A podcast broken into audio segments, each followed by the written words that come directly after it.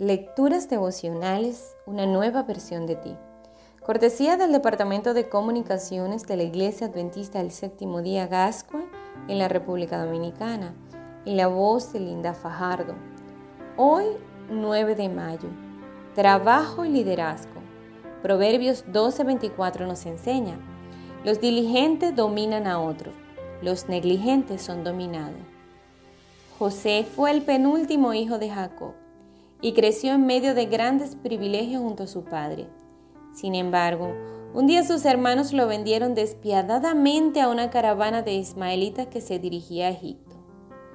Con el corazón destrozado, ahora José era un esclavo al servicio de Potifar, un oficial del faraón.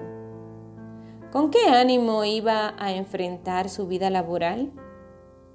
He aquí el informe de su hoja de servicio durante su estancia en la casa de Potifar. Pero el Señor estaba con José, y éste prosperó en la casa del egipcio su amo. Y su amo se dio cuenta de que el Señor estaba con él y lo hacía prosperar en todo lo que emprendía. De modo que José se ganó su buena voluntad y le servía. Y su amo lo nombró mayordomo de su casa y dejó en sus manos todo lo que tenía. Desde el momento en que José quedó a cargo de la casa y posesiones del egipcio, el Señor bendijo su casa por causa de José.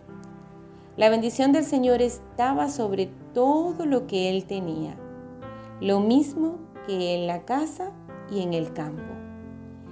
El egipcio dejó en manos de José todo lo que tenía y ya no se ocupaba más de lo que tenía que comer. Génesis 39, 2 al 6. Sí, José era un hombre trabajador, todo un líder sin embargo, el acoso de la esposa de Potifar lo envió a la prisión dos años. No obstante, una vez más dejó ver su excelente actitud hacia el trabajo. Pero el Señor estaba con él y le extendió su misericordia y le permitió ganarse la buena voluntad del jefe de la cárcel. Y así el jefe de la cárcel dejó en manos de José el cuidado de todos los presos que habían en aquella prisión todo lo que allí se hacía, lo hacía José. El jefe de la cárcel no tenía que vigilar nada de lo que estaba al cuidado de José, porque el Señor estaba con José y prosperaba todo lo que él hacía. Génesis 39, 21 al 23. El hacendoso joven hebreo llegó a ser gobernador de Egipto, únicamente por debajo del faraón Nada lo detuvo para tener éxito laboral, ni su condición de esclavo, ni estar lejos de su familia, ni su religión. Es difícil tener una situación laboral más complicada que la de José, pero con la ayuda de Dios logró superarlo. Tú, como José, también puedes superar tus circunstancias desafiantes.